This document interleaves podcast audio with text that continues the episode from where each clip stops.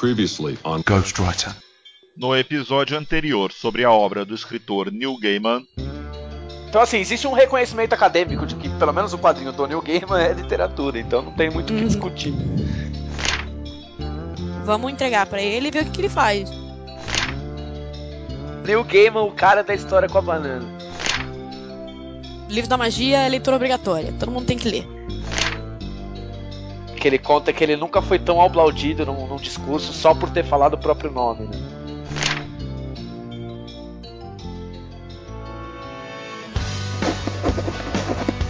I'm a writer. Well, I'm a writer, actually. I am a writer. Ghostwriter.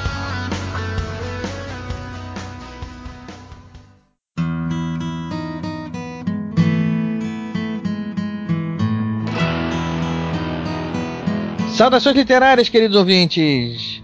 Eu sou Ricardo Erdi e esse é o podcast Ghostwriter.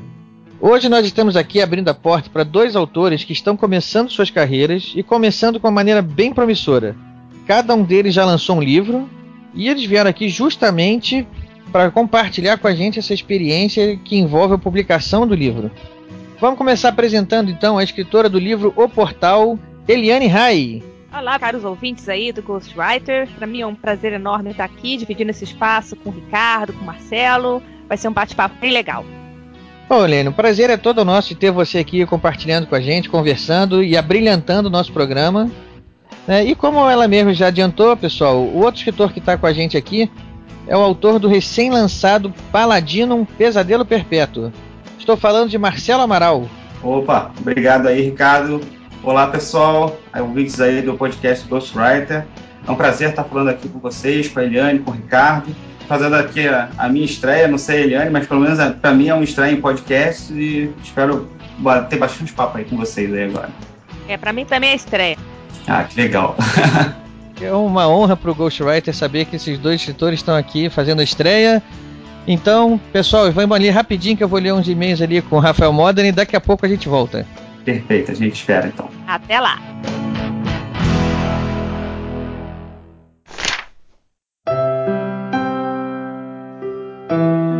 Mensagens e recados.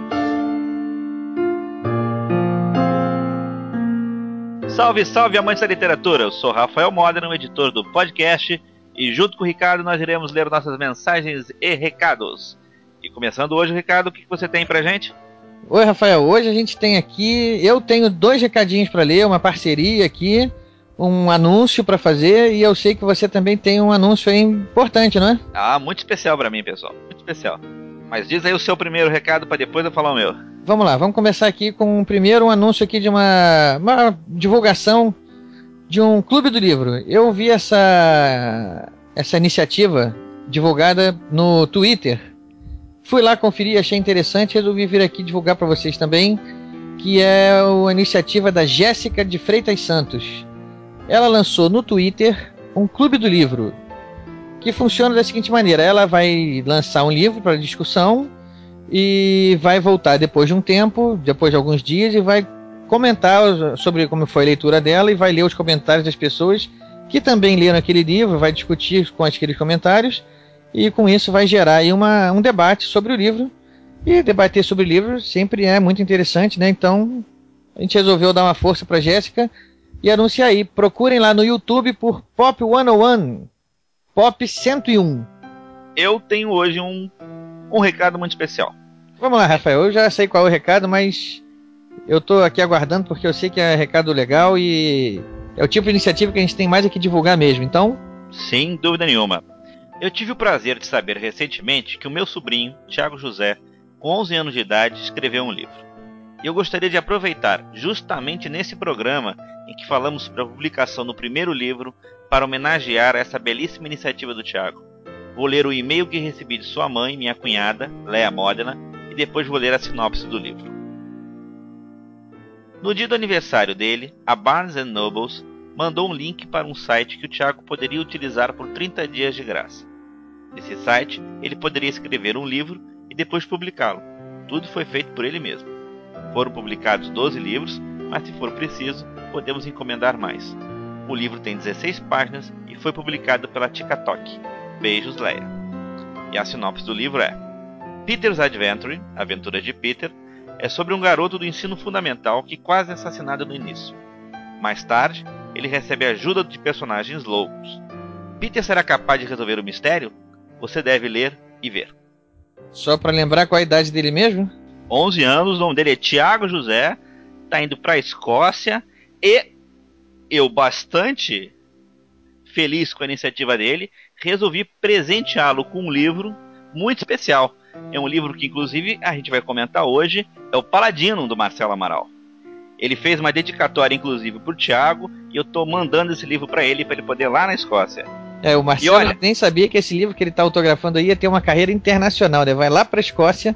Eu duvido que o Marcelo soubesse que o livro dele já ia tão longe, tão rápido assim. E olha, me deu um grande problema, porque eu li um pouquinho do livro, fiquei tão apaixonado em continuar lendo, mas eu não podia. Porque como tá autografado direitinho por ele, eu não queria deixar o livro todo amassado. Então eu parei lá nas 10 primeiras páginas e disse: vou ter que comprar um outro livro para mim agora. Vou comprar amanhã. Vou comprar amanhã. Já diria o nosso queridíssimo Mata. é porque agora eu tenho vontade até o final. Fui sugado pelo livro. Meus parabéns, Marcelo. Leitura sensacional, um livro maravilhoso. Tô doido realmente para continuar lendo ele e vou atrás dele. Tá aí a venda nas melhores livrarias, inclusive vai ter link aí, Rafael. Você mesmo vai botar o link. Você mesmo pode clicar nele e comprar o seu. Com certeza, é o que eu vou fazer mesmo. vou usar, inclusive, o meu próprio link, né? Para justificar os posts. Então, Rafael, aproveitando que a gente falou do Mata e agora, o outro anúncio aqui envolve justamente ele. É, vai ser uma palestra que ele vai dar na Academia Brasileira de Literatura no dia 22 de maio de 2012, às 16 horas. O tema da palestra vai ser Literatura Juvenil e a Formação de Leitores. Essa academia fica lá na Rua Teixeira de Freitas, número 5, Lapa, Rio de Janeiro, RJ, repetindo, Rua Teixeiro de Freitas, número 5, Lapa, Rio de Janeiro, RJ. A entrada é franca, vai ser às 4 horas da tarde, no dia 22 de maio de 2012.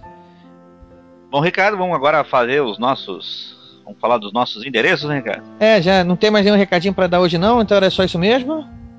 Primeiro, o site onde fica armazenado o podcast, que é o programagw.podomatic.com programagw.podomatic.com. Também pode nos encontrar no Twitter, arroba programagw, arroba programagw, o nosso e-mail, que é o programa.gw.gmail.com, programa.gw.gmail.com. Repare, pessoal, só tem ponto no e-mail, nos outros não tem. Uma novidade também muito interessante, que agora a nossa página no, no no Facebook tem o nosso nomezinho, que é mais fácil de encontrar, que é o facebook.com.br barra programa GW. É, acho que tá, tá completo, né? Nossos endereços são esses aí, nossas formas de contato já são, são essa aí. Se quiser, o pessoal daqui a pouco, o Rafael vai dar até o celular da gente. Mas então, pessoal, tá isso aí. Usem essas formas de contato que a gente adora receber e-mail, recadinho, tweet, a gente adora tudo isso. E para não deixar a oportunidade, Ricardo, dá um enorme abraço no Marcelo e um enorme abraço na Eliane Rai, que eu não conheço, mas óbvio, eu já ouvi ela falando aqui no podcast e achei a conversa e o papo dela sensacionais. Um abraço, Modena, e daqui a pouco eu tô de volta. Um abração, pessoal. Até mais.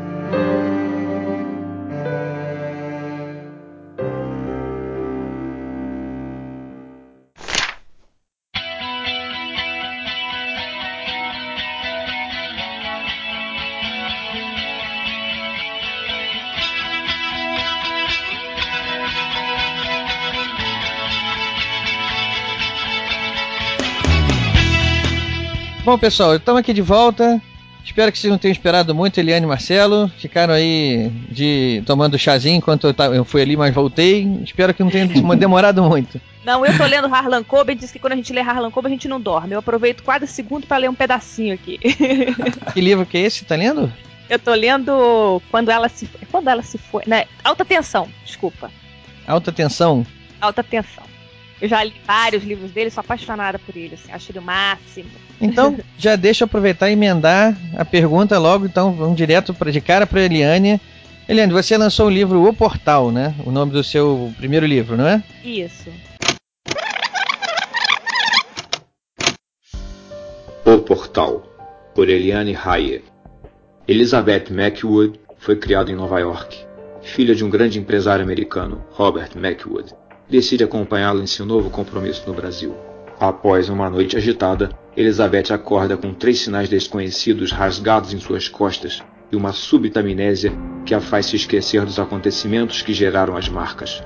Em uma busca incessante para desvendar o motivo dos sinais, Elizabeth se vê envolvida em histórias inacreditáveis, verdades, mentiras, símbolos, viagens no tempo, medos, surpresas e paixões inesperadas.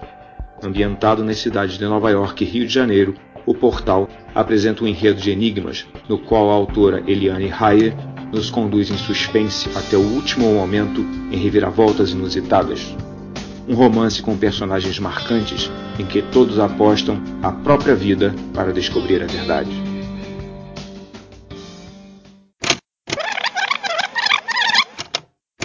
Então já conta pra gente aí é, quais são as suas, suas influências que te fizeram escrever o livro, como é que você bolou a história, enfim, conta pra gente como é que saiu essa história desse livro aí. A história ela surgiu, a inspiração da história toda, que na verdade é uma trilogia, né? Ela, a inspiração veio de um livro chamado E igual a MC2, que foi escrito pelo David Bodanis. Ele é um, ele escreveu um livro sobre a teoria da relatividade que ele dizia que a teoria da relatividade era uma coisa que todo mundo sabia que existia, mas ninguém sabia explicar. Mas é um romance esse livro ou é um. Ele, não, não, ele não é um romance, ele é. Ele, ele, ele pega cada elemento dessa, dessa teoria e ele vai contando fatos históricos a respeito daquilo, mas de uma maneira muito didática, muito interessante. Eu recomendo realmente a leitura. Uhum. E eu sempre fui apaixonada por história, por física, né? Então eu quis assim unir esses elementos ao romance, né? Que eu queria que se passasse aqui no Rio de Janeiro, porque eu moro aqui. E aí eu me inspirei em pontos turísticos do Rio, que tinham a ver, que tinham lendas que envolviam, no caso, é, os fenícios, que envolviam. É, Pedra da Gávea, né? Isso, exatamente, né? As viagens no tempo. Então eu uni todos esses elementos, claro que com uma dosezinha de, de amor, né? E paixão, que eu acho que toda mulher gosta de, desse apelo romântico. E eu fiz a história surgiu disso, né? Eu uni esses elementos que eu gostava, junto de, de pontos, dos pontos turísticos, e o portal é justamente isso Portal tem como tema de fundo a física quântica, a viagem no tempo, né? E mas é, de onde surgiu a inspiração mesmo? Você, a partir de que momento você decidiu vou escrever essa história, vou transformar isso num livro? Ai, eu, eu, sempre digo que eu comecei a escrever quando eu caí da cama, né? Eu caí da cama, bati a cabeça e falei, hoje eu vou escrever. eu sempre fui uma leitora muito assídua, mas nunca me achei capaz de escrever alguma coisa. E eu, um dia eu comecei, falei, não, eu vou tentar, por que não? É, eu já acho que achei que já tinha uma bagagem de de leitura grande. E comecei assim de uma maneira despretensiosa e a partir daí eu comecei a fazer cursos, né, para me aprofundar. Hoje em dia eu já tenho uma bagagem de cursos grande. E aí sim a literatura, a, a, na verdade, a escrita começou a se aprofundar mais, né? Começou a criar coragem para botar para fora isso, as ideias, né? Isso, aí e você. Eliane, eu já tive um bate-papo com a Eliane e ele já fez um monte de coisa, né, Eliane? Já, ixi, Ela ilustra. É, eu já ilustrei, aliás, eu ilustro, né, também, também sou ilustradora, já fui cantora, sou dentista, né? É mesmo? é, então eu tenho uma, uma gama aí Polivalente. De, é, eu falo que, assim, a, a, a, escrita, na verdade, ela uniu todos esses meus meus anseios, assim, de uma maneira muito harmoniosa, né? Hoje eu consigo ver um pouquinho de cada coisa que eu fiz na vida, assim, na minha escrita. Então eu digo que foi uma apoteose, assim, da minha vida. Eu acho que agora eu me encontrei. que bom para nós leitores, né? Que vem aí uma, uma história. Você tinha mencionado que o portal é uma trilogia, não é? Isso, o portal é uma trilogia, né? São, então, que tem como tema de fundo isso, né? A física quântica e a viagem no tempo. Como, como eu falei, bom para nós leitores que agora temos uma, uma saga aí para acompanhar. É verdade. E tá muito é. legal, viu? É, terminei o segundo livro agora. Eu já tive a oportunidade de ler o primeiro livro, aí o portal. Gostei muito. Recomendo a leitura aí para quem está ouvindo o podcast. O Portal 2 está para sair, né, Eliane? Tá, tá para sair, tá muito bom, tá muito Tô legal. na expectativa aqui. Tá para sair, Eliane? Mais ou menos quanto tempo você acha que ainda vai demorar para estar na livraria, nas livrarias é, aí à disposição? a gente nunca tem ideia certa assim, né, Ricardo? Porque ainda tá a fase de revisão e a gente e revisão é uma coisa engraçada. Nós autores, eu, Marcelo acho que pode confirmar isso. Uhum. A revisão, a gente, se a gente não abandonar o livro, a gente nunca termina. Que a gente lê e mexe um pouquinho, lê e mexe um pouquinho. Então eu tô nessa fase ainda de, de maturação daquilo que eu escrevi, né? Então isso demora um pouco, não dá para eu ter. Eu acredito que sai esse ano ainda, com certeza, porque acho que a gente tá aí antes do, do meio do ano, até o fim do ano esse livro deve sair. Mas eu ainda vou na, dar uma namorada nele ainda, não vou soltar ele agora não. É, é o cuidado normal que tem que ter mesmo com o filho, né? Fica lambendo a cria um pouquinho antes de soltar é... pra todo mundo.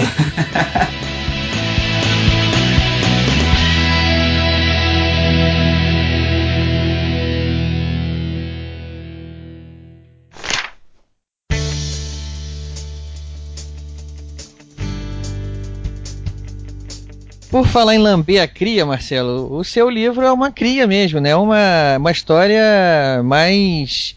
Como é que vou dizer? Mais infanto-juvenil, né? Uma coisa mais voltada para um público mais novo.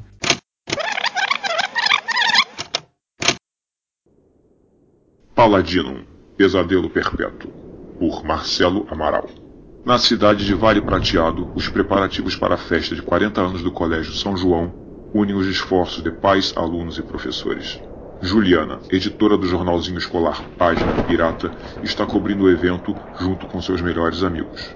Em meio às comemorações, uma guardada exposição de artefatos arqueológicos coincide com o início de uma série de eventos inexplicáveis na escola. Professores se tornam verdadeiros carrascos e o pânico toma conta dos alunos quando até mesmo seus pais se voltam contra eles. A turma da página pirata precisa descobrir o que está havendo, e essa busca os levará a um lugar desconhecido, o mundo dos sonhos e pesadelos. É lá que os jovens entenderão que estão prestes a enfrentar uma batalha épica entre forças extremamente poderosas. Estarão eles prontos para as descobertas que terão pela frente?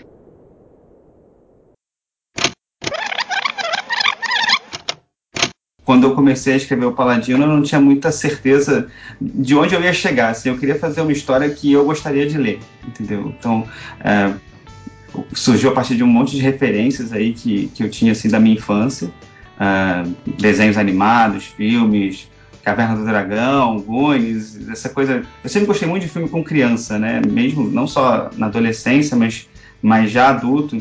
Eu me encanto por essas histórias. Acho que Goonies é a principal referência, né? Isso, exatamente. E eu tinha uma vontade de escrever um, uma história protagonizada assim por, por crianças, é, jovens, né?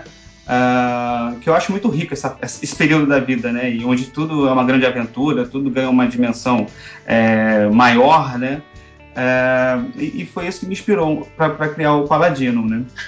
É, além da, da, própria questão do, de sonho e pesadelo, né? Não sei se vocês sabem mais ou menos a, a sinopse, né? Sobre o que, que se trata o livro, mas ele se trata justamente um, de um grupo de, de, de, jovens, né? Que editam um jornalzinho escolar, né? Que se chama Página Pirata eles trabalham no, no colégio, é, trabalham no colégio não. Eles são alunos do colégio, mas eles desenvolvem um jornalzinho por conta própria, né?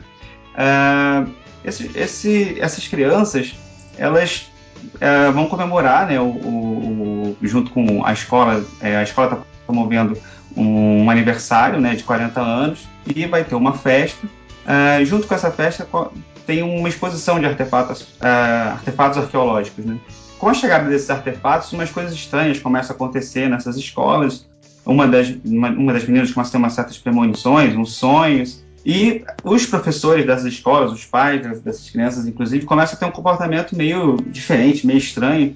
E as crianças não entendem aquilo, começa a vir uns, umas provas muito difíceis, uma coisa meio, meio que do universo mesmo é, juvenil. As crianças querem saber o que está acontecendo, né? o que, que é isso. Então eles resolvem investigar isso Uh, e quando elas vão investigar isso, elas começam a descobrir coisas além da compreensão humana, né? Então, é, não, não só estranho para criança, mas estranho para qualquer pessoa. Né? Tem um, o livro tem uma motivação fantástica.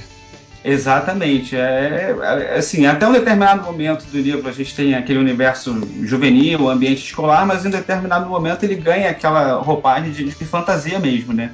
De, de descoberta e tal, e, e, e, a, e, o lado fantasia do livro é justamente com essa temática de sonhos e pesadelos, né? De, de você é, parar no universo onde tudo é possível. Basta você ter imaginação para isso, né?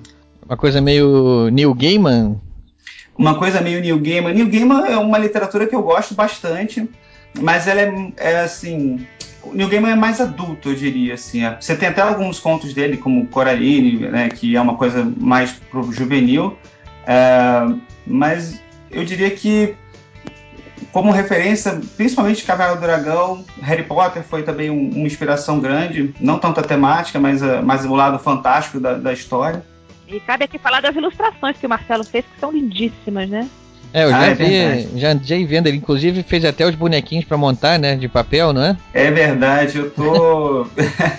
eu, eu, assim, na verdade, a minha formação original é em design, né? Eu sou formado em, em desenho industrial ah, e atuo nessa área. É, e resolvi me, me meter a, a, a, A escrever. a querer contar essa história. Na verdade, desde, desde, desde criança eu, eu gosto de, de trabalhar com isso, de desenhar, de fazer história em quadrinho, é, de bolar as minhas histórias, escrever histórias. Comecei a escrever mais, mais recentemente. Tenho várias obras, acho que a Eliane também já deve ter passado por isso, várias histórias que começam e não terminam, né? Com certeza. É, eu sei o que é isso também, porque eu também passei por essa fase também. Assim como vocês, eu também comecei a minha jornada no mundo literário. Sim, sentei um dia, não foi como a Eliane que ela caiu da cama e bateu a cabeça, não. Mas eu também achei que eu ia começar a escrever um livro e eu comecei, sentava para escrever e a história. Eu sabia onde eu queria chegar e a história de repente eu começava a abrir, abrir, abrir. Eu falei, e agora? Como é que eu vou chegar lá onde eu tinha pensado? É engraçado isso. A gente começa a história e não sabe quando vai terminar. Às vezes acaba na, na, na, na página 50, às vezes vai até 250. Quer dizer, você não tem muito ali controle sobre ela, né? É, eu, eu fazia isso de modo muito amadorístico, né? Mas para isso eu fiz como você falou, eu também procurei cursos. Exatamente. Uhum. Aí você vai percebendo que existem técnicas, né? Que você pode. exatamente.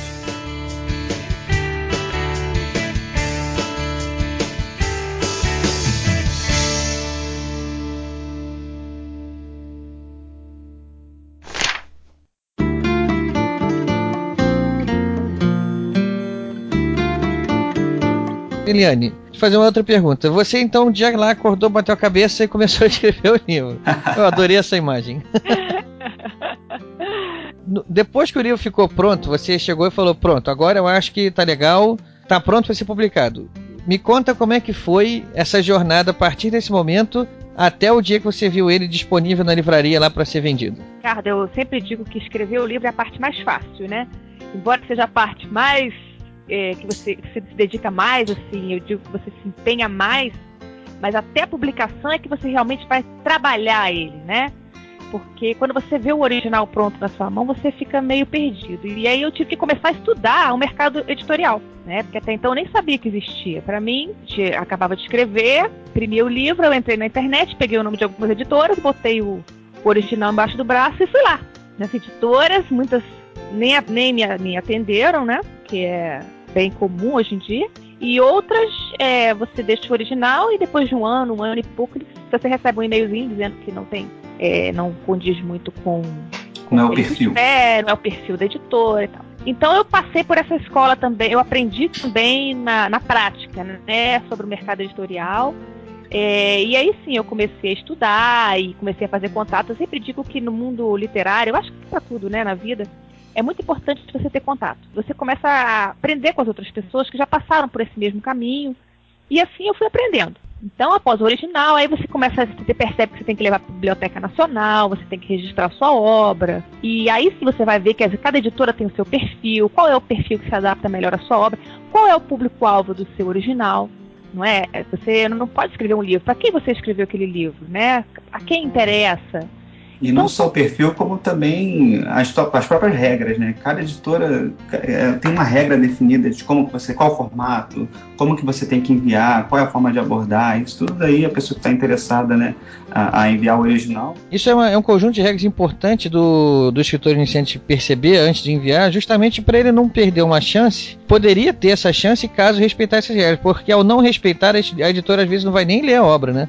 Exata- Exatamente. Aliás, na maioria das vezes, se você não respeita o que a editora te pede, ela não vai nem ler. E segundo, acaba desmotivando o autor, que ainda não tem esse tipo de conhecimento, em achar que ele não escreveu bem o suficiente, ou em achar que isso não é para ele, porque isso também é um, é uma, é um problema muito grande. Às vezes, a recusa de uma editora acaba com, com a carreira de um escritor mal preparado, né? Ele que não entende o porquê da recusa, pode, de repente, desestimulá-lo a ponto dele parar de escrever, né? Então, para quem nossos ouvintes aí que tiverem com alguma intenção de mandar seus originais para as editoras, prestem muita atenção. Conselho da Eliane e do Marcelo. é, observar as regras da editora para submeter os originais, não é? Exatamente. E principalmente eu acho que tem que procurar as, as editoras com muita humildade também. Assim, eu acho que essa é a principal é. palavra. Quando você se apresentar, você não se apresentar de uma maneira arrogante, como se você fosse o, o rei da cocada preta da escrita, porque na verdade não é, você está começando, entendeu? É, então acho que principalmente a humildade, acho que sei, acho que para tudo na vida, né? Não só para quem quer escrever, é. mas para qualquer tipo de trabalho, né? Então acho que essa dica também é importante. Você tocou num ponto muito importante, Marcelo, porque a gente quando escreve, né, eu acho que é até necessário o autor achar que a sua obra tem um valor né, significativo. Isso é importante até para o autoestímulo, isso é, é importante também para o crescimento, mas a gente também tem que, em contrapartida, ter uma humildade de entender que aquele livro não é o único, e aquele livro não é o mais importante, e não é até o seu melhor, né? E a gente que já tem um tempo de estrada percebe que com o segundo e o terceiro livro a nossa escrita melhora muito, né? Então aquela falsa impressão de que aquele livro era o mais lindo e o melhor que você podia ter feito, isso também, né, é, acaba deixando o autor às vezes funcionando ao contrário se estimulando a ponto de, de largar tudo porque recebeu uma negativa de uma editora, né? Quando é que foi o momento que então o seu livro foi aceito ou você partiu para publicação própria? Como é que foi isso? Alguma editora te chamou ou você resolveu você mesmo bancar do seu bolso e publicar? A primeira, o primeiro impulso que eu tive foi realmente em fazer uma publicação é, independente, né? Eu, até por não, acredi assim, não acreditar muito que as editoras iriam, eu, pela, pela quantidade, aquilo que eu expliquei, pela quantidade de recusas que eu tive, porque eu mandei para Sextante, para Intrínseca, mandei para Record, então a gente começa a falar, ah, poxa, nenhuma editora é, me ama, ninguém me quer, né? então é, é, isso também é um, agora também é outra coisa, só um parênteses aqui, Ricardo. Vontade. O mercado editorial mudou muito de dois, três anos para cá.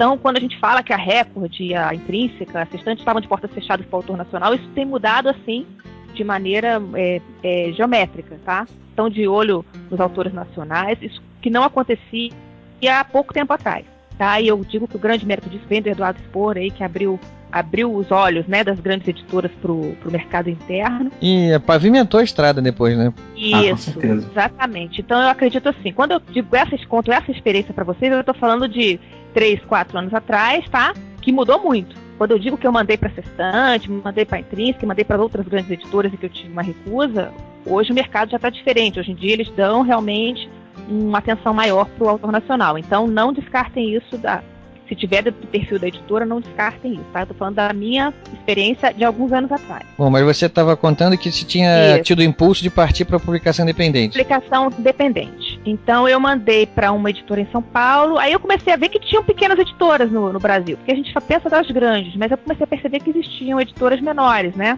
Entrei em contato com uma editora de São Paulo na época, tratei do, da, do, do valor, né? Porque eu pensei, poxa, eu vou publicar 300 livros, vou vender, né? Vou nas livrarias. A gente sempre tem essa, também essa falsa, essa falsa impressão de que a gente vai colocar o livro debaixo do braço e vamos sair na estrada, o que é válido, tá? É, é aquela história do André Bianco, né, famosa, que todo Exatamente. mundo cita nos eventos, né, que foi o cara que, acho que foi o precursor, assim, dessa, dessa literatura é, de terror, né, nacional, e, e, ele fez exatamente isso, ele publicou o livro dele, a tiragem é, inicial dele, e foi para livraria vender o livro. E engraçado que eu estava vendo um artigo de um. que nos Estados Unidos isso acontece aos montes, né? É por isso que eu falo, os Estados Unidos está anos luz na nossa frente, lá tem uhum. muitos autores independentes, autores que publicam em parceria. Inclusive, eu vi um artigo esses dias de um autor dizendo que se você tiver o perfil, a publicação independente é a melhor maneira de você ter lucro na sua publicação. Tanto que eu vi um cara agora que publicou lá nos Estados Unidos, ele vendeu um milhão de cópias e-book de maneira independente. Nossa Senhora. É um uhum. milhão e então, quer dizer, existe. É, eu, eu sempre digo que este preconceito também da publicação independente e da publicação em parceria também está, está acabando aqui no Brasil. Por quê? Porque as grandes editoras elas estão de olho em pessoas que estão vencendo, publicando em parceria de maneira independente. Porque ele fala, poxa, se essa pessoa investiu e está dando certo de maneira independente, sem ajuda, sem grande divulgação, sem distribuição, poxa, se eu investir nesse autor, ele vai estourar. Pois é, essa, essa foi mais ou menos uma história que a gente já conhece, como, como se falou, com o André Bianco, com o Eduardo Spohr, né? Isso, foram exatamente. autores que tiveram um início é, independente, né? Autônomos. Isso. E chamando atenção porque o público respondeu, né? A história do portal não foi muito diferente. Eu tentei uma editora em São Paulo, mas aí apareceu uma editora aqui no Rio que se interessou pela obra e quis publicar em parceria. O que é a publicação em parceria? Você paga uma quantidade X de impressão, ela paga outra metade X, ela faz a distribuição e ela faz a divulgação dessa obra. Se essa obra der certo, ela publica a segunda, terceira edição por conta própria, você recebendo só os direitos autorais. Então é uma porta de entrada assim muito boa para quem já tem uma estrada e para quem acha que a publicação vai ser aceita. E o portal foi dessa maneira. A primeira edição dele foi publicada é, em parceria e a segunda já está saindo com, com publicação toda da editora, né? Ah, e qual foi a editora que fez isso? Vermelho Marinho. A Vermelho Marinho mesmo, ela que resolveu fazer a publicação em parceria e Isso. fez a edição, vendeu, esgotou e fez a segunda já. Exatamente. Ah, muito legal. Isso é, prova que a persistência é recompensada, né? É recompensada sim, muito trabalho. E outras coisas também, sabe, Ricardo? Hoje em dia o autor tem um, uma, uma janela para o mundo aí, que é a internet, o Facebook, o Twitter. São ferramentas assim que não podem ser esquecidas jamais pelo novo escritor. Com certeza não. Essa é uma, é uma ferramenta assim, poderosíssima para quem publica independente, para quem publica em parceria, e até para quem publica pela própria editora.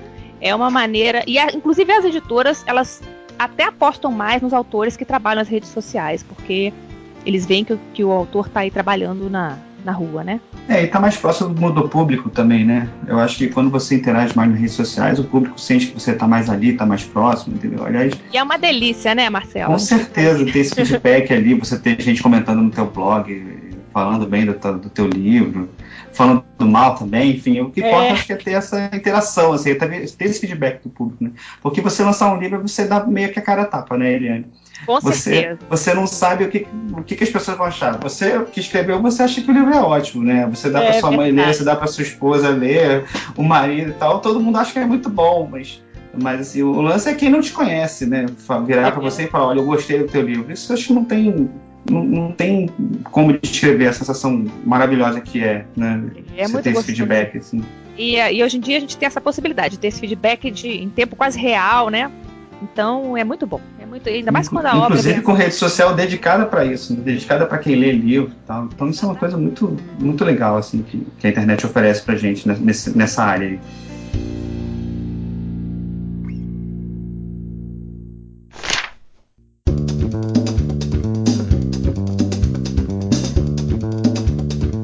E você, Marcelo? Você também. Eu tive recentemente no evento onde você comentou que você passou muito tempo escrevendo o Paladino, né? Foram alguns anos, né? Que você falou. Foram cinco anos escrevendo o Paladino. Pois é, e chegou um momento que você falou, tá pronto.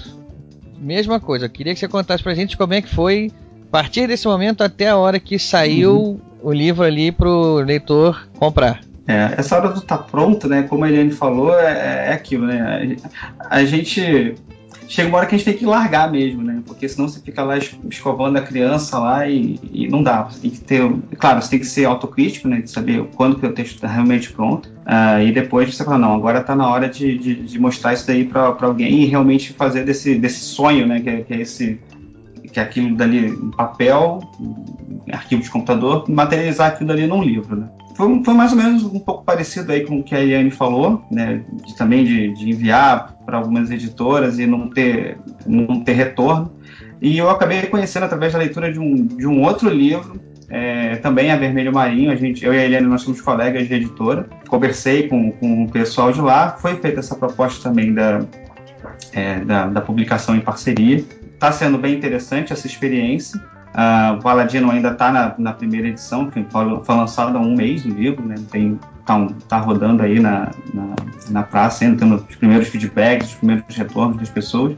Foi mais ou menos parecido, assim, tá, tá sendo bem interessante a experiência. O Paladino, ele foi lançado há um mês, você falou, né?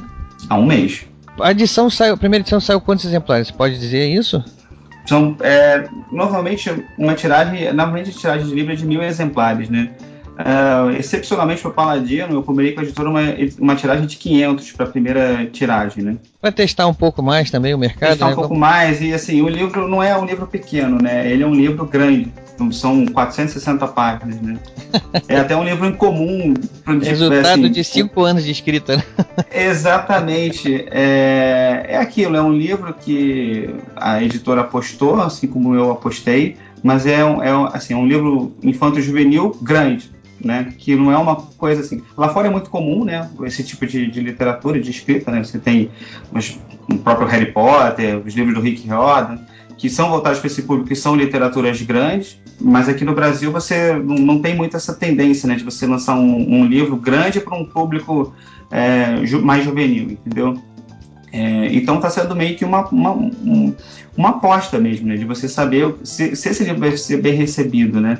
Uh, então, assim, a gente trabalhou com essa tiragem até para poder ter esse feedback. Vamos ver se, se, essa, se, esse livro é bem recebido, se, se as críticas vão ser boas, se, se ele vai ser bem acolhido pelo público. É, até agora tem sido, tá? O que eu tenho recebido das pessoas é que as pessoas têm realmente gostado da leitura, é, falaram que a leitura é leve, é divertido, é engraçado. Eu me preocupei com isso assim ao longo da história de fazer um livro bem leve mesmo, apesar de ser um livro grande, a leitura é rápida, entendeu? É o tipo de, de leitura que você pega Fluida, e, né? e, e, e, flui rapidamente, entendeu? Você pega pega para ler, vão embora ali umas 100 páginas fácil, entendeu? Então, pelo menos esse é o feedback que as pessoas têm me passado e eu fico muito feliz com ele.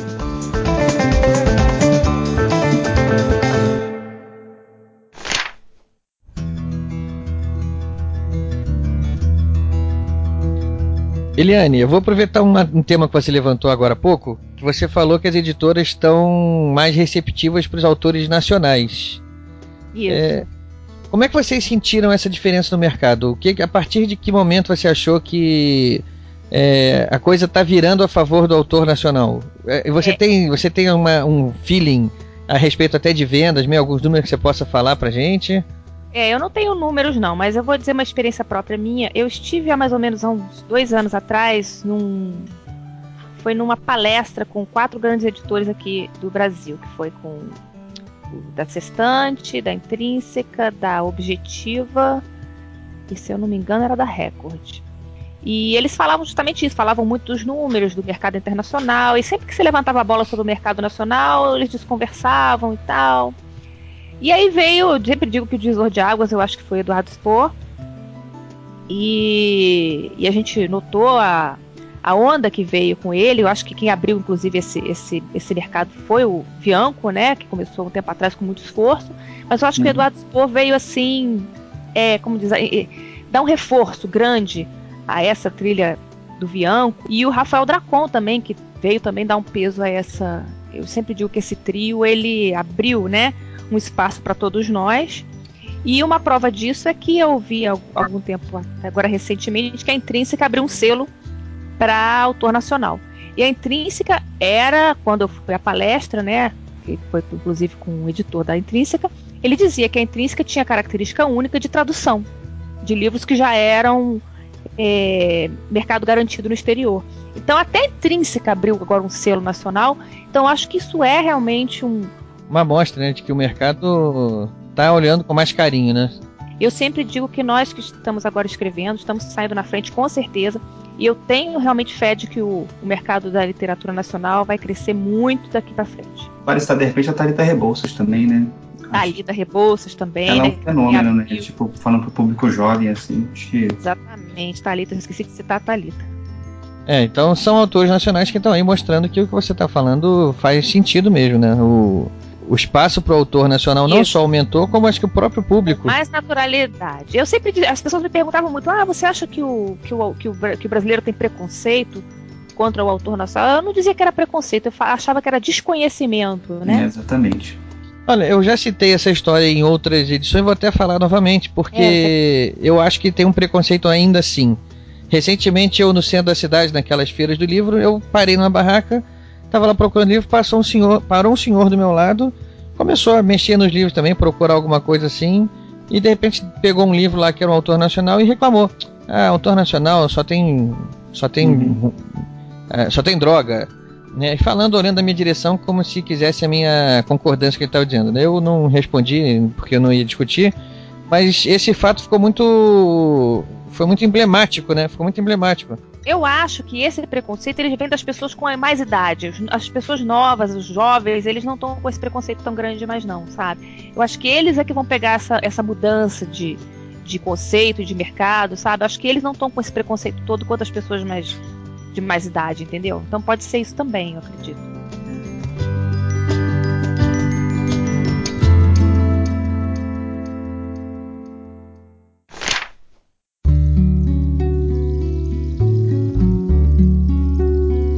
Você, Marcelo, teve alguma, alguma é, circunstância, alguma coisa que aconteceu também para te, te fazer perceber que a hora de lançar era essa, que o mercado estava mudando?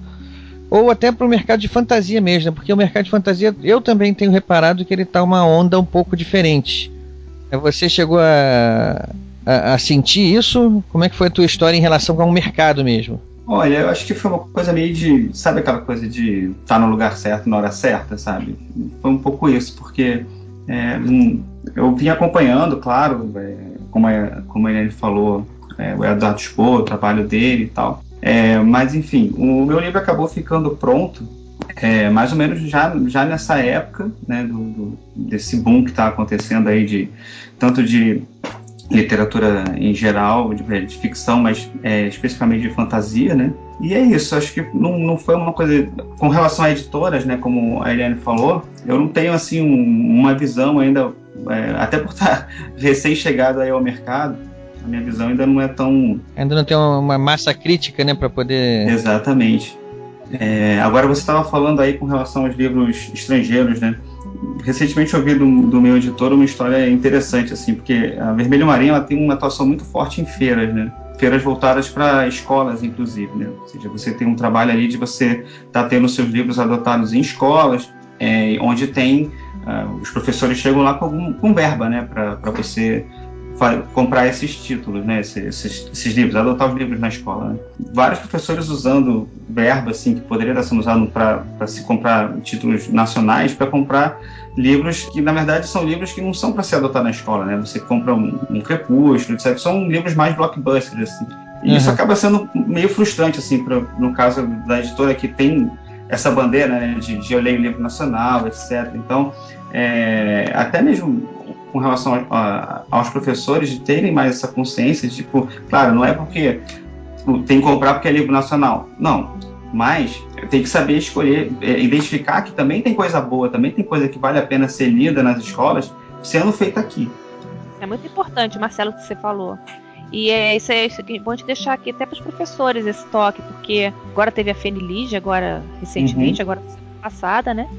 E a quantidade de, de títulos nacionais está enorme. Então, assim, vale a pena os professores realmente investirem em conhecer os novos autores nacionais, até para dar uma preferência, sim, aos autores nacionais para serem adotados nas escolas do que os autores internacionais.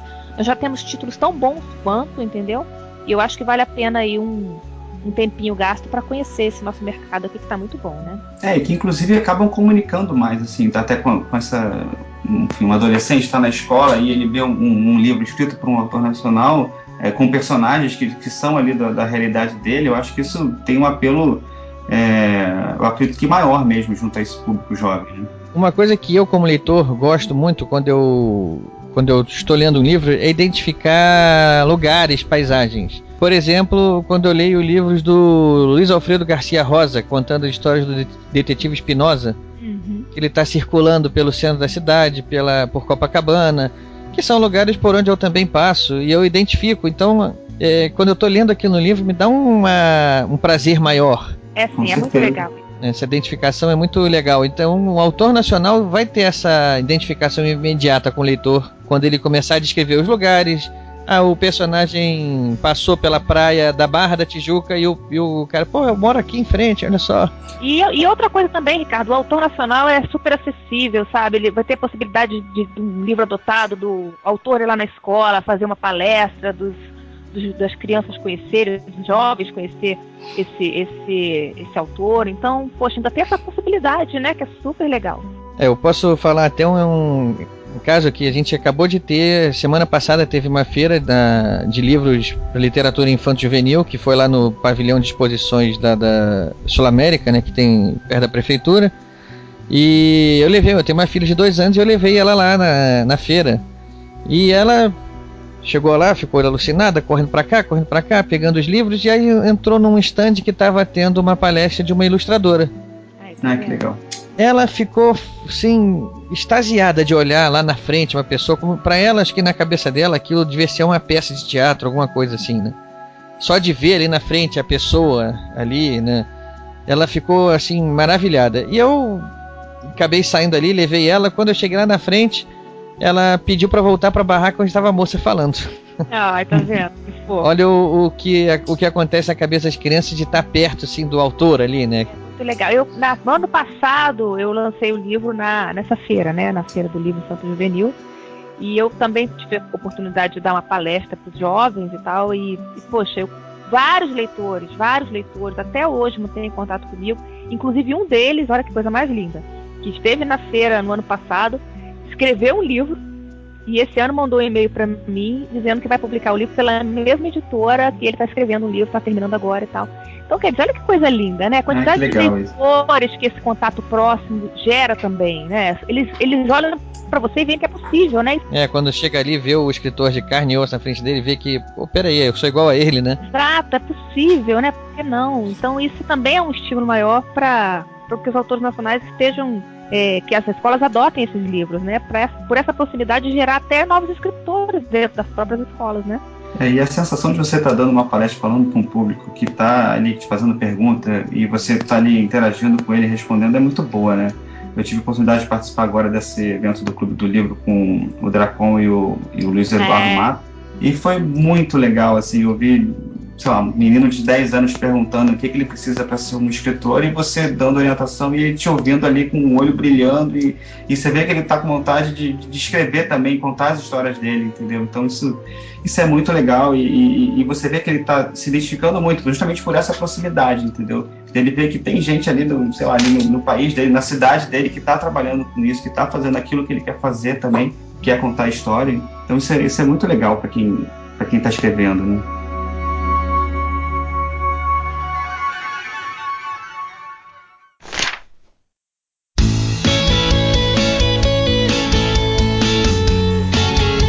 Eu vou mudar um pouco o rumo da prosa agora e vou perguntar outra coisa. Eliane, pra Eliane, primeiro pra Eliane, né? Sempre primeiro as damas, né? Marcelo, Marcelo espera um pouquinho, né? ok, ok. Mas eu queria que vocês contassem agora pra gente como é que é o processo criativo de vocês, assim, o que, primeiro assim, passando por coisas básicas, assim, qual é o programa onde vocês escrevem? O computador, é máquina de datilografar, é caneta mesmo, lápis e papel? Você precisa se isolar em algum lugar? Conta pra gente aí como é que é o seu processo criativo. Eu, pra, pra eu escrever, eu tenho que ter duas coisas básicas. Uma é o computador. Eu sem o computador, minha, minha, minha escrita não flui. Caneta e papel para mim não funcionam. Já tentei várias vezes. Já fui à praia, já levei caderno. Meu, minha letra, de tanto digitar, já nem eu entendo mais. Virou um, um sinais, viraram sinais assim. Bem-vindo ao clube. Decifráveis. Então, pra mim, tem que ter um computador. Eu, pra, eu, pra autografar, eu tive que ensaiar, voltar a escrever. Não é, mas não é Pra dar o toy. Foi um vexame. As pessoas tá um que autografam, eu fico sempre com vergonha da minha letra. É horrível. É horrível mesmo. E segundo é música, né? Eu tenho todo livro que eu escrevo, toda, todo texto tem que ter uma trilha sonora, né? Então é, eu me lembro muito, eu não sei se vocês me lembram, se se lembra de uma novela que tinha toda vez que aparecia o casal, fica como uma deusa, não sei nem se é da época de vocês. Música Rosana, a cantora era Rosana. O nome da novela é Mandala. Ela foi escrita por Dias Gomes e exibida pela Rede Globo entre outubro de 1987 e maio de 1988. Curiosidades Ghostwriter. Então, assim, toda vez que entra aquele casal, tem aquela música. Então, a hora que entra aquela cena dramática, tem aquela outra música. Então, eu escrevo 100% do tempo com, com música é, no ouvido e com computador, né? Então, essas são, esse, esse é o ambiente básico para mim. Agora, onde? Qualquer lugar. Eu já fui no sábado acompanhar meu marido no futebol enquanto tava todo mundo lá pulando, correndo atrás da bola, aquela gritaria, eu tava escrevendo com a música no ouvido. Então, assim, para mim o ambiente ele não interfere. Qualquer lugar é lugar para mim, desde que eu possa me isolar com a música, né, assim, no ouvido. E também não precisa de silêncio total, pode estar, o que for. E o computador, né? Meu, meu, esse, esse é assim um ambiente básico para mim. E você, Marcelo, é a mesma coisa que a Eliane, computador também e, e isolado como fone? Como é que funciona para você? É, o computador imprescindível né? Você falou de, de, de software, é o Word mesmo, amigão aí da, da galera.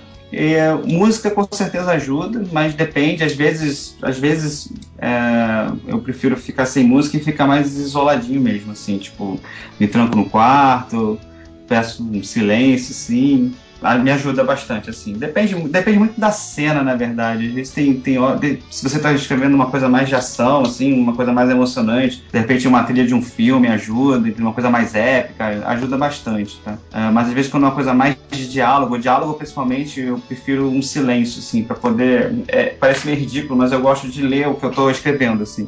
Então eu meio que interpreto o diálogo, eu vejo se, se tá natural, entendeu? Então isso me ajuda se eu pegar e meio que interpretar ali o, o, o que está sendo falado na cena, entendeu? Parece meio maluquice, mas, mas ajuda. É, mas cada um tem o seu processo, né? Quem tá em volta não deve entender nada, né? Deve ficar preocupado. Não, é por isso que você tem que se isolar, senão você fica meio parecendo meio doido. É, não, mas isso que você falou é interessante mesmo, Marcelo. Eu, quando eu termino também o texto, eu tenho que ler. Mas aí já é uma segunda passada no texto, quando eu termino, somente diálogo, né? Mas você chega a ler em voz alta, Eliane? Não, não leio em voz alta. Não leio. Ali... Aliás, é necessário ler em voz alta, né? Aliás, isso é uma técnica que, para você ver até, né, é, erros de, de português e tal, é você ler em voz alta. Eu não tenho esse hábito e confesso que não faço, mas é importante.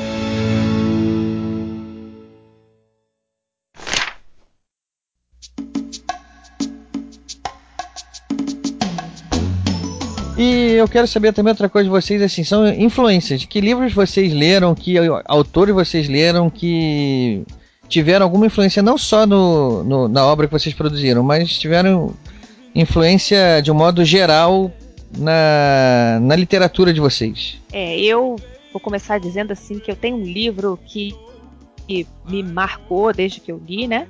E que um dia, se Deus quiser, eu escrevo algo parecido, que é do Stevenson, do Dr. Jekyll e Mr. Hyde, para mim, que eu já li aquele livro centenas de vezes, eu amo aquele livro. Para mim, assim, é aquele livro de cabeceira, que eu leio, não me canso de ler, e às vezes eu me pego assim, indo pros lugares, leio só um pedacinho, mas eu tenho que estar ali sempre, sempre renovando aquela minha, aquela minha paixão por esse livro, porque é, o, é aquele, aquele livro, é aquele que você escolheu como referência, né?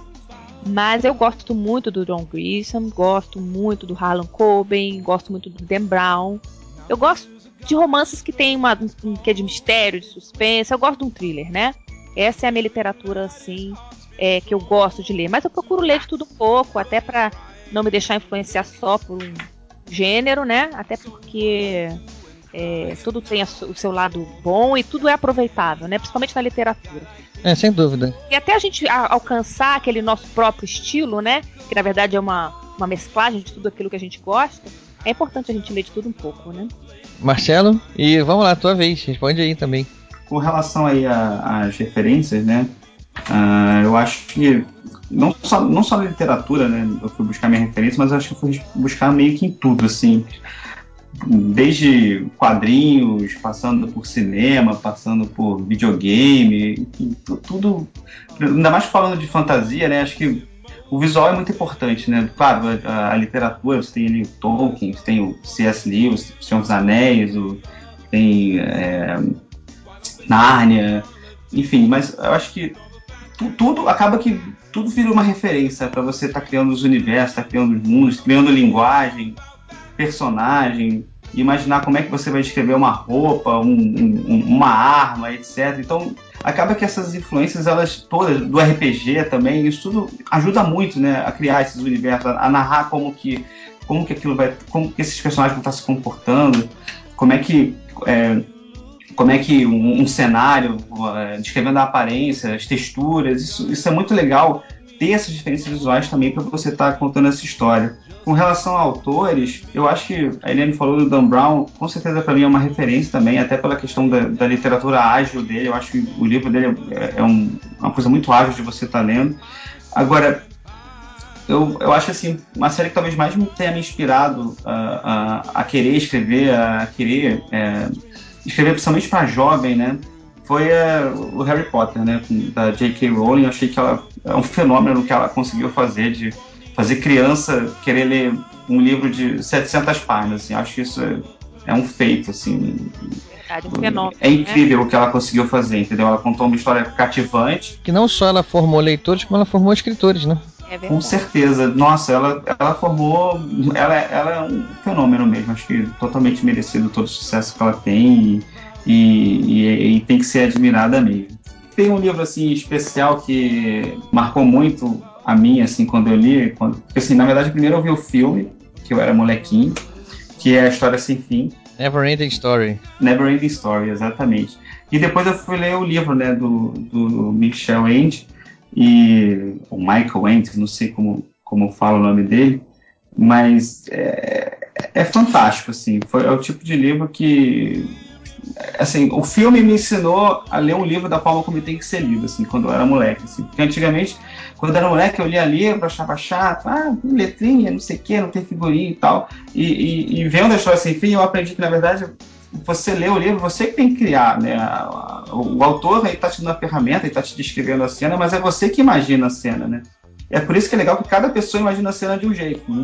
O autor descreveu o personagem alto, é, magro, beleza, mas o resto, a fisionomia dele, quem vai pensar é, é, a pessoa, né? E aí tem um lobo gigante, beleza, é um lobo gigante, mas quem vai pensar em detalhes como é que quem vai visualizar aquilo é o, é o leitor, né? E, e a Joyce Sem me ensinou isso. Parece uma coisa meio óbvia, mas é, esse filme para mim marcou muito por isso, porque existia um universo da fantasia, o garoto lendo aquele livro, descobrindo aquele mundo e, e interagindo com aquele mundo. E, e, quando eu tive a oportunidade de ler o livro, eu vi que o livro, na verdade, ele expandia muito o universo que mostra ali no filme, né? É, basicamente, o filme acaba na metade do livro e o livro vai além. Uh, então, nossa, para mim é foi uma referência muito legal, assim, ler esse livro e, e, e, e ter essa coisa do, da criança interagindo com o mundo fantástico. Então, isso é uma coisa que, que sempre me encantou e eu acabei levando também para dentro do, do Paladino isso. É como, isso mostra como é importante a formação do leitor enquanto criança, né? Exatamente. Aliás, muitas pessoas falam mal, às vezes, de Crepúsculo, né? Eu falo, gente, tá formando leitores, entendeu? A... É, exatamente, não tem, tem seu mérito. Tem seu mérito. E eu, eu, eu não li os livros, é, não é meu tipo de, de literatura, mas eu não tenho preconceito nenhum e eu acho que é super válido. E eu bato palma para todo mundo que começa lendo, nem que for pelo Crepúsculo, mas hoje em dia tá lendo aí obras fantásticas. O importante é ler. Né? Exatamente. E outra coisa hoje que ele tá lendo o Crepúsculo, depois ele vai começar a ler outras coisas, e é importante que ele tá lendo, né? Acho que outra coisa que o Marcelo falou que eu acho importante é essa, essa influência do cinema também. Isso também influencia muito na escrita, né? Porque a gente começa a, a traduzir em palavras os cenários, a, a, ação, né? De uma maneira muito muito legal. Então eu também sou cinéfila, assim, e eu tenho uma influência muito forte do cinema também na minha literatura.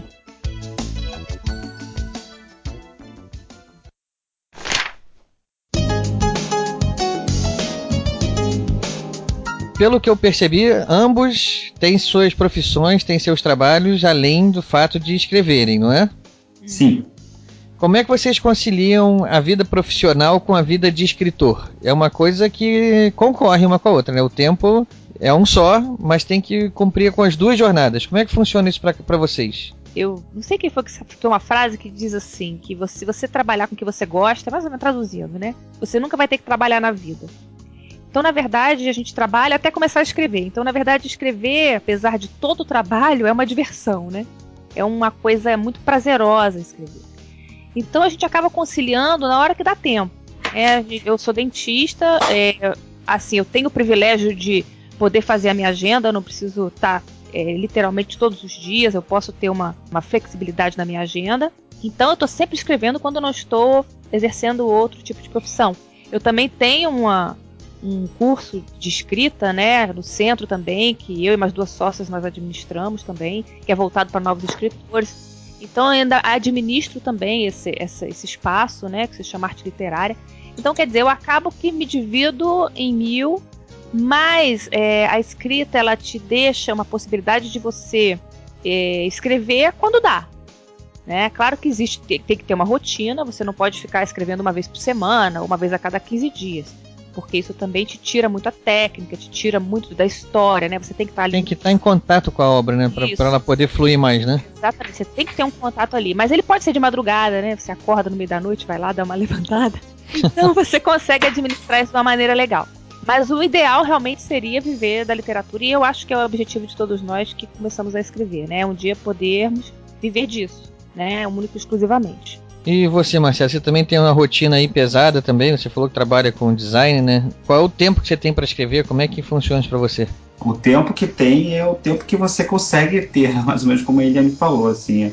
é, reservar pelo menos um, um, um, período, mas todo dia, acho que é importante ser todo dia, sabe? Um, como ela falou, é, se você deixa passar muito tempo, você acaba esquecendo a história, você perde ritmo, etc. Então, é, ainda que não saia muita coisa, mas pelo menos tentar. Eu acho que isso é o mais importante. Tem que ter, tem que ter foco, tem que ter dedicação, tem que abrir mão, às vezes, de algumas coisas, abrir mão de sair, abrir mão de, de, de ir no cinema, enfim, porque realmente o, o tempo que, que, que, sobra é pouco, né? Ou seja, tem lá que trabalhar, tem que pagar as contas, então é, escrever realmente acaba virando um prazer para quem faz isso, é uma, é uma diversão, acaba sendo uma distração. Várias vezes eu me pego é, preferindo, ah, tem uma hora aqui para descansar, vou, vou jogar um videogame, mas aí acaba que você tá tão envolvido já com a tua história que você fala assim, não, não, prefiro escrever mais um pouquinho. Então acaba virando, um, acaba te distraindo fazer aquilo, entendeu? Então quando chega nesse nível, eu acho que é, acaba virando um prazer muito grande, né? Você, você criar essas histórias, criar esses mundos, se divertir com isso, né? Agora, mesmo quando não, você não tem o tempo, né? Você, sei lá, você está se indo para o trabalho, voltando do trabalho, está naquele momento de, deslocando ali. Eu, quando, às vezes, eu gosto muito de ler no ônibus e às vezes até lendo ou, ou ouvindo uma conversa, ou simplesmente, ah, parei de ler, estou viajando um pouquinho, lembrando da história, meio que eu faço muito isso. Às vezes eu, eu imagino as cenas do, do, do, das minhas histórias, dos meus livros, é, meio como cenas de filme na minha cabeça, entendeu? Então, aquilo vai surgindo e às vezes vem uma ideia, tipo, puxa, isso aqui é uma coisa legal de entrar na, na história, de um diálogo legal que me veio na cabeça. Na hora eu puxo o celular, tomo nota, escrevo num papel, mas o celular é mais, mais prático, né? A agenda ela grava ali na memória do celular a ideia e depois, mais tarde, em casa, eu vou botar aquilo ali no, no computador. É, então, assim, realmente, a hora é a hora que for possível, é, e, e, claro, e sempre se, se policiando a, a pelo menos uma vez por dia você dedicar uma, duas, de preferência mais horas aí a, a realmente estar tá colocando no, no, materializando assim esse, esse universo que você está querendo é, colocar aí para os leitores. Né? Marcela me lembrou uma coisa que eu, normalmente as pessoas carregam um bloquinho quando tem ideias, né, para anotar alguma coisa. Eu sempre gravo no celular porque eu não escrevo. Realmente eu não sei escrever mais, gente. Que coisa. Mas eu gravando, esse dia eu tava na fila do almoço, eu, tava, eu fui para pro espoleto, e eu tava na fila do espoleto e falei, puxa, lembrei de uma cena que tinha um diálogo, eu peguei o celular, eu abafei, porque como é que eu ia ficar falando besteira ali pra todo mundo escutar? Aí eu fiquei, fulano mata Beltrano, mata Beltrano, não sei o que, e falando, pega a faca e ponto frase. Então todo mundo ficou assim, eu falei, gente, que coisa horrorosa. E quando eu fui escutar depois, eu chorava de rir que a minha voz era assim, parecia que eu tava falando um filme de terror, sabe? eu fiquei eu já, com vergonha da minha própria de gravar voz. também. Eu já fiz muito isso de gravar também no celular, mas eu, hoje em dia eu prefiro. Tenho lá um aplicativozinho ali, tipo notas, né? E Ixi, digito mesmo no celular a cena. Digito de qualquer jeito. Depois, quando Marcelo, eu vou ver notas. Você tá pior do que eu. Você tá usando notas no computador pra botar referência, pra botar notinha de literatura, porque você tá pior do que eu, viu? Exatamente. Eu tô lá no ônibus, a ideia vem, eu, não, isso é muito legal. Eu lá no celular celular, faço notinha, papapá, depois essa notinha. Aí tem coisa que eu leio depois e falo, nossa, nada a ver, eu tenho uma Nada a ver. Marcelo, você tá pior do que eu, nem pegar a caneta você tá pegando, você tá fazendo, digitando nota no celular. Direto no celular. Aí depois caneta noite... não existe mais. Esses são os hábitos que os escritores desenvolvem que não tem muita coragem de assumir, né? É. Aquilo, Achei um é, pouco de vergonha. Você tem que fazer do jeito que dá, tem que trabalhar, né? Como eu vou ter que voltar pro caderno de caligrafia. Aquele caderno que tem aquelas duas pautas, assim. Vou ter que voltar pro caderno de caligrafia. É, eu também tô, eu tô no mesmo grupo, Eliane. Eu não sei mais escrever também, não. Eu, para escrever com caneta agora, para mim é um suplício. Não, e a inspiração não vem, Ricardo, é incrível. Esses dias eu tava bolando um folder, que eu, eu sou dentista e eu faço todos os folders da, da UERJ, né? Para ensinar as crianças. Aliás, eu, eu, tenho uma publicação pelo, pelo grupo GEM também, que chama Os Primeiros Socorros para seus Filhos. Eu ilustrei e escrevi o livro, né? Ele é todo voltado para pais, é muito interessante. E eu tava fazendo um texto, tinha que fazer um texto pra incentivar a mãe a escovar o dente da criança. Eu fiquei com papel na mão e a caneta vermelha. Aí eu como e nada saía. E eu riscava e coração, e setinha, coração, setinha, e não saía nada. E eu, aí eu ficava digitando pra, pra minha amiga que tava ao lado, né? Olha, escreve isso. Eu falei, me dá esse computador aqui. Na hora que eu peguei o computador, falei, para, não fala mais nada. Eu comecei a escrever, escrevi tudo. Eu falei, pronto, agora a gente lê junto. Não tinha nada para corrigir. Tava perfeito. Mas enquanto eu não peguei o computador, sentei em frente, caneta não adiantou nada. Eu também sou meio travado para escrever com caneta. O computador ajuda bem, bem mesmo. Assim, às vezes as ideias estão meio bagunçadas, aí você copia, cola, arrasta. É, exatamente. Isso ajuda pra caramba, assim. E uma coisa que eu faço muito também, às vezes eu ah, tô escrevendo isso aqui, mas ah, tem um dia que, que não tá saindo. Aí eu pego, começo a desenhar porque, como a Helene falou, eu também ilustro né, os, os personagens e tal. É, às vezes, algumas cenas saem quando eu começo a rabiscar os personagens numa ação e tal. É um processo meio doido, mas, mas isso me ajuda, assim. Principalmente quando eu quero descrever cenário. Os cenários do, do livro, eu dou uma rabiscada primeiro, assim, o que, que eu quero no ambiente, né? Como, quase como se fosse um storyboard, assim, sabe? Eu desenho o salão, que tem um trono, etc. E aí, com um papel dali em mãos, eu consigo pegar e botar no papel, descrever a, a cena, como que ela vai ser. Então, isso, às vezes eu intercalo um pouco isso entre, entre a escrita e o desenho, e acaba que o desenho me ajuda a escrever, entendeu? Isso funciona bem comigo.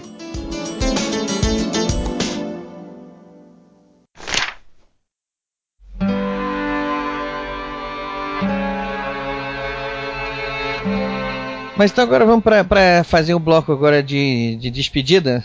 Vamos deixar vocês livres agora para falar o que vocês acharem importante de, de toque mesmo para quem quiser entrar no mundo da literatura, né? Então fica livre aí, o microfone tá livre para vocês aí. Se quiser fazer pergunta para o outro, só para a gente agora ter um bloco de, de fechamento. Para ser escritor, tem que primeiro ler muito e ser realmente apaixonado pela escrita, porque não é fácil ainda, né, ser publicado no Brasil, mas existe um mercado que está em crescimento e que eu acredito que vai crescer muito e é extremamente prazeroso você conseguir chegar aí é, de fato à livraria e ver seu livro lá e as pessoas comprando e dando retorno. Então todo o esforço é válido, então tem que ter muita paixão, muita garra, é, muito conhecimento, procurar fazer curso, procurar estudar procurar fazer o networking mesmo, conhecer as pessoas do meio, ir a lançamentos, isso é muito importante. Eu conheci o Marcelo em vários eventos assim.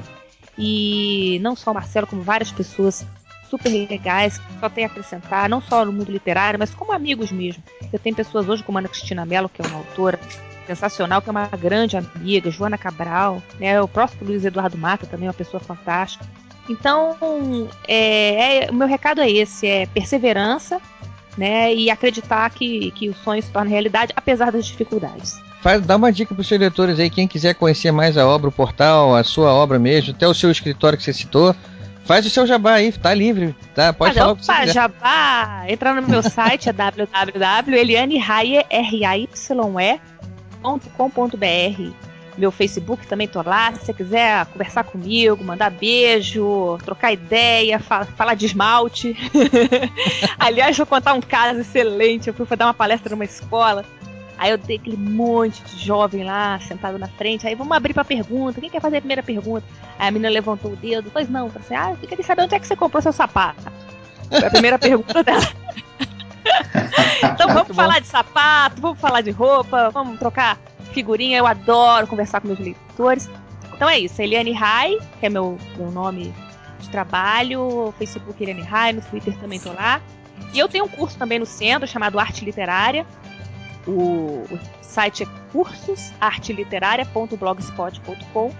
A gente tem lá é, agenciamento literário, temos é, vários trabalhos lá que a gente presta para o novo escritor, que quando eu fui nova escritora eu tive muita dificuldade.